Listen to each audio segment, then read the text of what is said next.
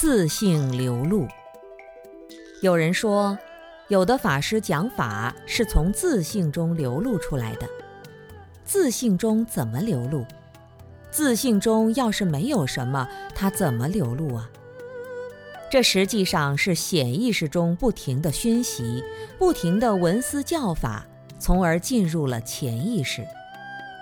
比如你反复的闻思佛法。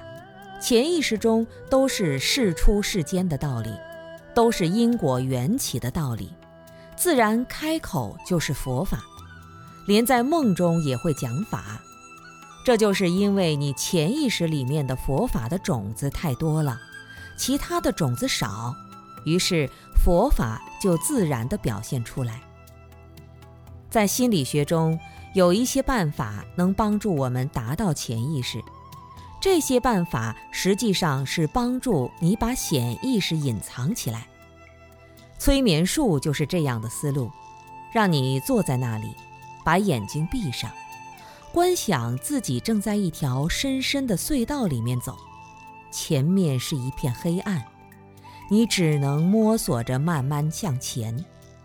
你听到这话，脑子里面只想到隧道，想到黑暗。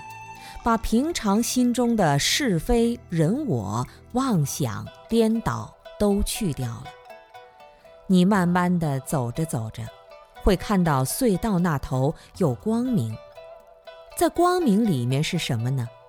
哦，原来是你自己，充满了纠结与烦恼。催眠术通过各种各样的方法，让你把自己的潜意识压抑住。然后引导你进入潜意识的状态。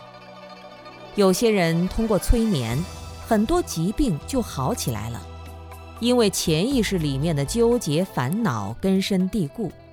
如果进入潜意识层面去纠正自己、化解烦恼，就能解决很多问题。